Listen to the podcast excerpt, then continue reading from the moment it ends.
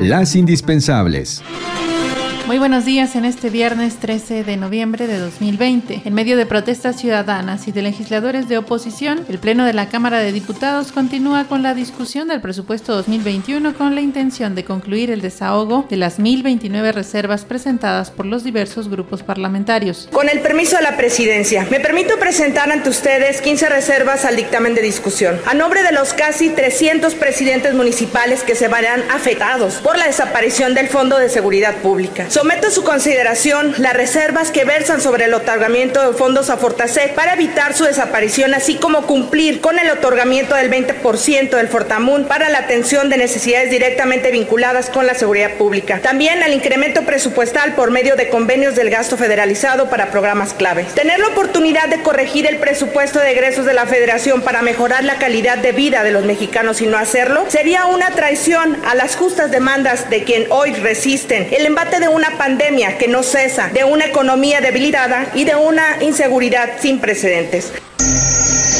La mayoría de Morena y sus aliados desecharon la totalidad de las propuestas de modificación al dictamen presentadas por diputados de la oposición, ya que solo han prosperado tres. Las bancadas de la Cuarta Transformación en el Congreso rechazaron analizar la discusión de la llamada Reserva Madre o Gran Reserva, planteada por los grupos de oposición para reasignar 109.2 mil millones de pesos al presupuesto de egresos y redirigirlos a manera de salvavidas económico a las entidades del país, mismas que en general sufrieron recortes presupuestales severos sobre el impacto de estos recortes, la diputada local de San Luis Potosí, Patricia Silva, criticó así la medida. Aprobó con respecto al recorte presupuestal, está afectando la vida de muchas personas porque no se va a poder contar con recursos suficientes por parte de los municipios y de los estados para poder atender grandísimas necesidades y demandas históricas que la gente de México está requiriendo, como son, por ejemplo, servicios de drenaje de agua potable de pavimentación de calles, de atención a la salud, de atención a las escuelas, de electrificación, de una mejor vida finalmente para el desarrollo de, los ciudadanos de este país. Entonces, el recorte va a afectar eh, desgraciadamente la vida de los habitantes de los diferentes municipios. Muchos fondos están siendo cancelados y se van a ir los recursos, pues a atender obras faraónicas de, que, ha este, estado planteando el Ejecutivo desde el inicio de su mandato, como son el Tren Maya, la ahora aofinería de Los Bocas, el tema pues de, de obras que, que no vamos a ver tampoco en el beneficio directo a los ciudadanos de este país.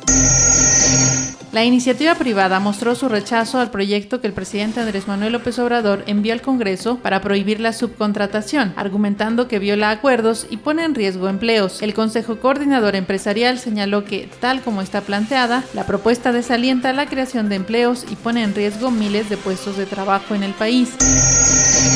Día crucial para la Ciudad de México por semáforo. La Ciudad de México registró ayer jueves 158 decesos confirmados por coronavirus, la cifra más alta desde mayo cuando se registraban en promedio diario 181 muertes ante un aumento escalado de hospitalizaciones por COVID-19. Un avance informativo de Agencia Central de Noticias.